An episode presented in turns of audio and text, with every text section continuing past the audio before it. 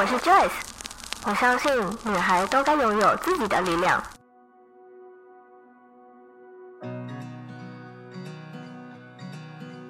分享让我们彼此之间拉近距离，无论是身心灵成长或是自我疗愈，身为女孩的我们都该拥有精彩的人生。在这里，跟我一起成长，一起阅读、聆听不同的生命典范吧。欢迎你来到一则茶室。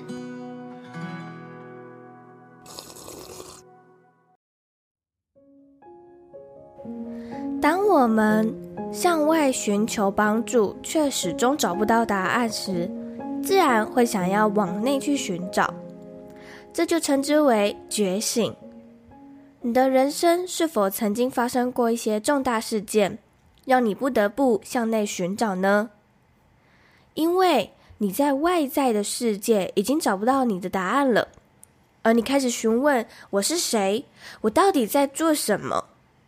今天我就想要和你分享我自己觉醒的过程，以及我在一本书《零觉醒》所提到的宇宙闹钟。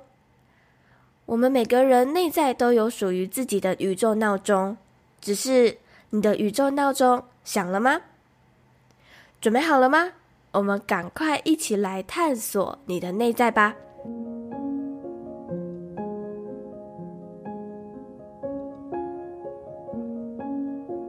觉醒其实就是宇宙用一种暴力的方式打醒你。许多人会误以为觉醒是睡觉醒来就突然觉醒了，然后就可以听到天使的声音，或者是能够很轻松的连接宇宙。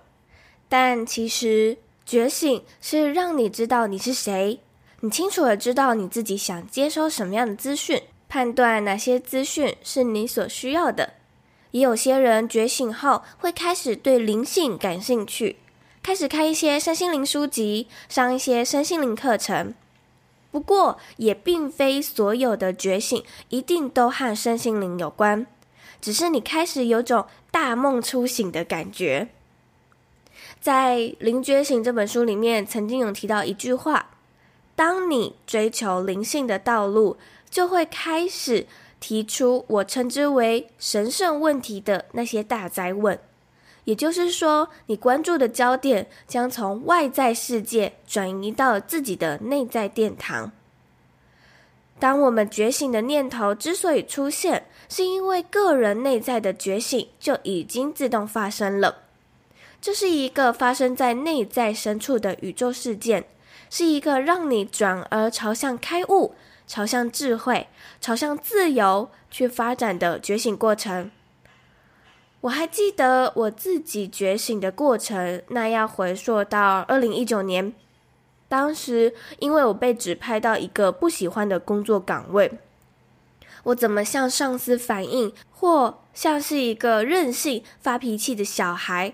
都无法得到回应，我就像是一只被关在牢笼里面的狮子，怎么嘶吼都无法得到自由，情绪无法发泄的情况下，我意识到自己，我只剩下了抱怨、愤怒、讥讽等等的负面情绪。而当时我看了蔡康永的《为你自己活一次》，还有《情绪寄生》这两本书。从中，我发现了一种与自我对话的方式，就是不断与自己抬杠。书里蔡康永提到：“我希望你常常跟自己抬杠，常常跟世界抬杠，死命抬杠之后的明白，才是真正的明白。每个人都是为自己而活的，只是有的人做得到，有的人没做到而已。”而抬杠这个方法很简单，只需要一直反问自己就好了。当时我问我自己：为什么我不快乐呢？接着我真正的内心想法回答：因为我讨厌在厨房工作。另外一个声音问我：为什么你讨厌在厨房工作呢？因为这里很忙、很累、很臭，是我不想做的工作，我是被逼的。以此类推，最终你会挖到最核心的问题。我就是借此找到离职的这个选项。唯有离开这个会让我不高兴的环境，才能拯救我自己。但是离开这个正职工作之后，那些余毒还是留在我的体内。与此同时，我接触到了冥想。初期我不知道到底要坐在那边干什么，或者是要想什么，也不知道冥想可以怎么帮助我。但我还是尝试了几次。之后，我发现冥想可以让我这个过热的头脑冷静下来，让我的情绪得以平静。可是呢，在《情绪寄生》这本书里面有提到，如果你的情绪并没有得到安放，它会到未来找你。所以，即使冥想让我可以短暂的平静，却像是 OK 绷一样，并没有解决根本问题。我还是需要去解决。这个情绪原因的背后根本。于是呢，我开始透过情绪挖掘出更多内在的问题，像是我内在小孩的伤痛、金钱议题，还有我始终不自信的原因等等。我开始想知道我自己到底是谁，所以我去算了占星、人类图、催眠疗愈、紫微斗数，我想认识我自己。这种感觉很奇妙，一种活到了二十五岁，却明明好像认识自己，但又不知道自己到底是谁的感觉。如果你对我那些催眠、占星、人类图的经验故事有兴趣的话，你可以到一百零九集收听，我会把这一集放在这一集的资讯栏地方。那如果说你对于催眠疗愈有兴趣的话，现在就可以开始排队预约 Joyce 的催眠疗愈了。你也可以在下方资讯栏找到预约的报名链接。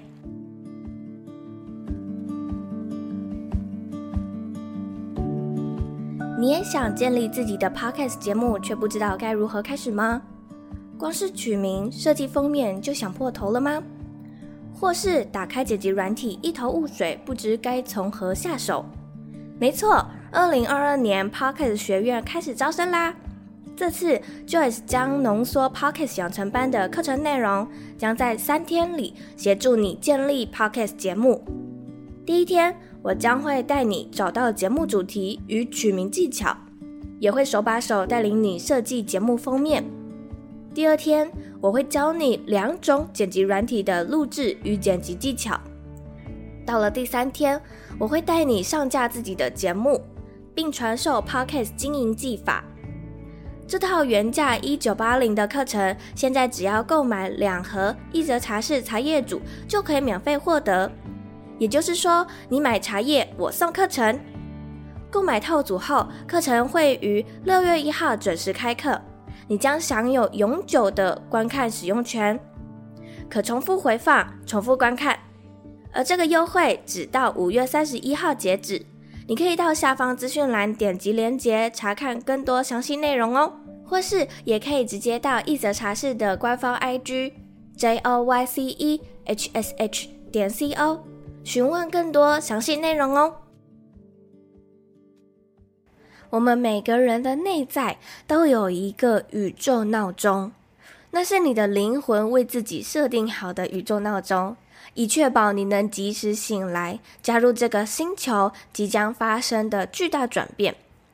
其实呢，你早在灵魂投生到地球前，约定了现在就要在这个时刻起来。在许多人也同样经历觉醒的这个时刻，在还有许多人需要被叫醒的这个时刻醒来。当你的宇宙闹钟响起时，你有种大梦初醒的感觉。你会发现自己好像以前都在沉睡，现在终于开始活了的感觉。你会开始思考一些以前不曾思考的议题，寻找一些以前不感兴趣的事物。像是在我的宇宙闹钟响起前，我是非常不喜欢大自然的，因为我很害怕昆虫，只要是会飞的、会爬的，我都害怕。我觉得大自然会有一堆的昆虫朝我飞来，光是这样想我就很害怕到不敢去大自然了，连像是躺在公园的草地上我也不敢。当我的宇宙闹钟响起之后，我一天到晚从桃园骑机车到阳明山，就连下雨我也还是冒雨前去。挂号，好啦，是我男朋友骑的。但是呢，我内心就是有一种今天好想去阳明山哦的强烈想法。去那里，我也没有去爬山，我只是静静的待在那里，听一些虫鸣鸟叫声。我也开始对自己的情绪反应很强烈，认识了许多自己情绪的反应，还有名词，像是焦虑啊、不安、紧张、平静、舒适、愉悦等等。我更加的了解自己有这些情绪背后的原因，并且我会开始去寻找这些情绪的源头。唯有找到这些源头，并且疗愈他们，才能够真正的得以痊愈。而在《灵觉醒》这本书里面有提到一个概念，我很喜欢。他说：“我们每一个人都是带着称之为宇宙包裹的货物来到地球，可能是智慧包裹。”服务包裹、奉献包裹，或者是爱包裹，我们答应了要用此生把这些包裹派送出去，但是途中我们可能把地图搞丢了，或者是累了、倦了，想要睡个午觉。随着我们的年纪越来越大，宇宙的日子也进入的尾声，有天突然发现自己还有许多包裹没有送出去，而这些包裹越来越沉重，越来越沉重。让人有种负担的感觉，而我们的内心的挫折感也越演越烈。我们知道自己的进度落后了，同时又害怕无法在期限内能够完成任务，于是我们就出现了所谓的神性不适感。而神性不适感呢，就像是，嗯、举个例子来说，我这辈子从来没有如此忧郁过，但是最近我似乎没办法摆脱这种感觉。我觉得内在好像有什么东西卡住了，或者是我有个老婆，还有优秀的孩子，我有稳定的工作，还有收入也不错，但是为什么我就是不快乐？像是这些外在生活有问题，但是你却找不到原因。这时，如果你向内寻找，就是觉醒；但是如果你放任这个问题，直到你临终。当你的灵魂脱离肉身的时候，你才会想起这辈子来到地球的任务。届时，你已经来不及了，你只能再带着这些包裹，继续到下一世去完成你的任务，再轮回一次。所以呢，你的宇宙任务到底是什么呢？我自己也不知道，但是我选择臣服自己的生命，让它引领我。往他想带我去的那个地方，你可以试着静下来，问问你的内在智慧，或者是问问你自己：你这辈子来到地球是为了做什么呢？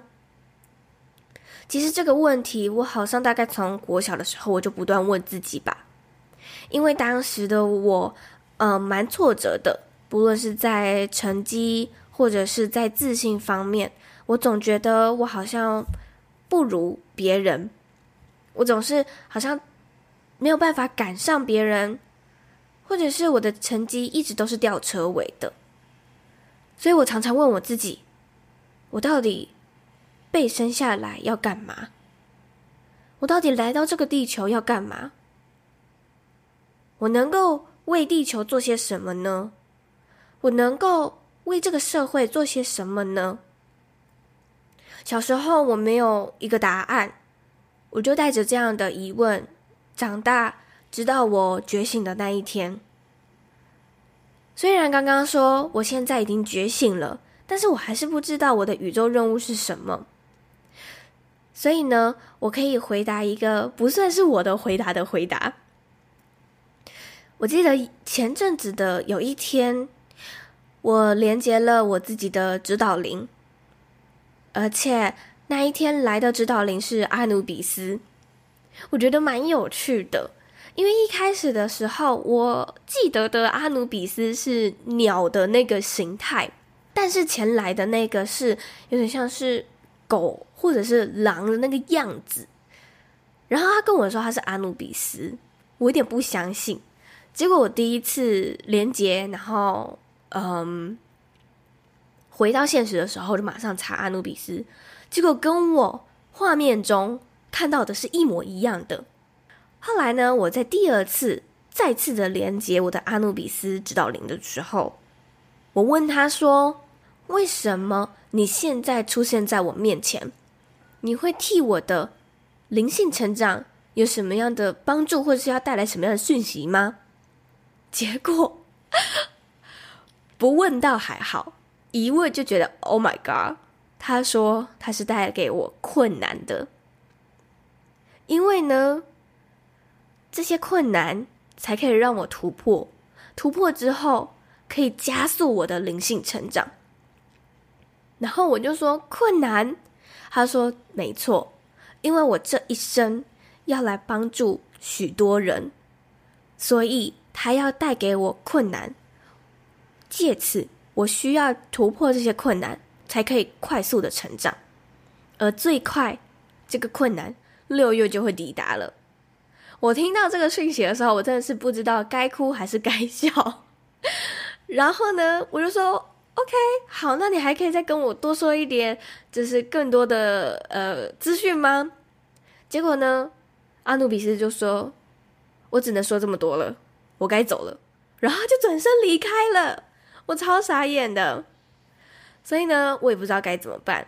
反正他的讯息已经带到了，所以回扣到我这一生来到地球要做什么，可能就是阿努比斯所说的，我这一生要来帮助许多人吧。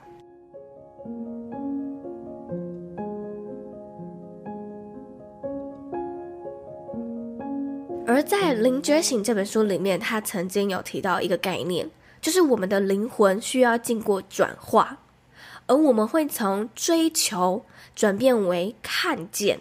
以前呢，我是非常追求物质生活的，要穿好的衣服，买好的保养品。而当我觉醒之后呢，再加上我认识到了极简之后，我发现以前我自己是盲目的购物，我是因为想要而非需要。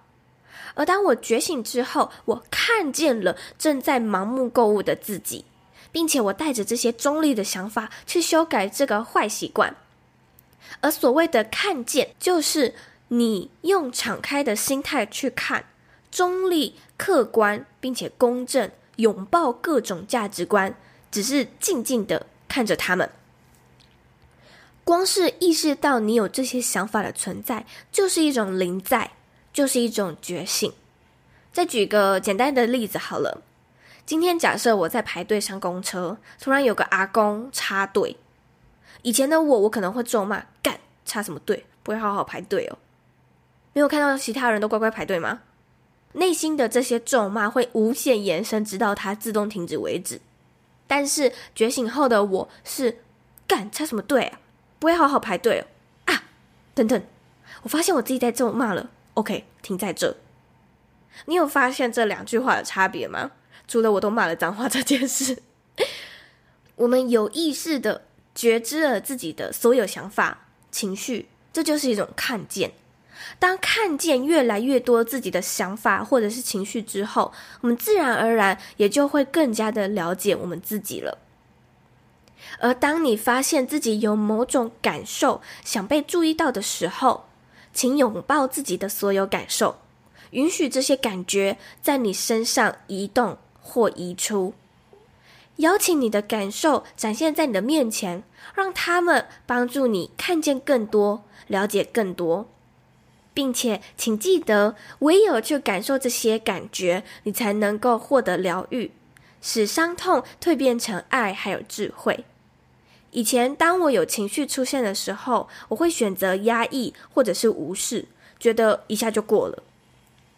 这个反应呢，是因为从小我只要遇到痛苦的事情，我都这么催眠自己，一下就过了，再忍一下就过了。虽然这样的方式保护了当时受伤的我，同时也让我养成了压抑的性格。现在呢，我正在学着和情绪共处。今天我感到无力，我就尽情的无力耍废。今天我感觉闷闷的，我就让自己安静的不说话，拥抱这些情绪在我体内散发出来，因为我知道这些情绪释放完之后，我会回到平静的自己。当你不再花这么多时间去压抑、控制、批判、隐藏、掩盖，你就能够更自由的带着意识处在当下。而有些人可能会迫切的渴望自己能够觉醒。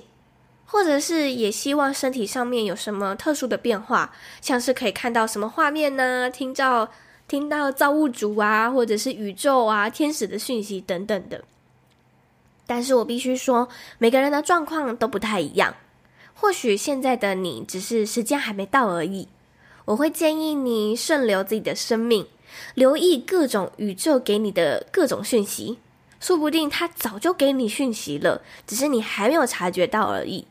不过呢，你可以听到这边，我觉得你就是对这类的讯息感兴趣。我想你的宇宙闹钟应该已经响起了吧？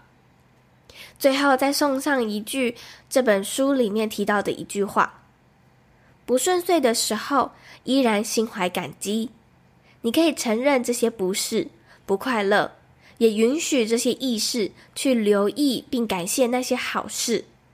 包括你正在学习的人生课题，一直支持你的朋友，以及随着困顿和难题而来的祝福。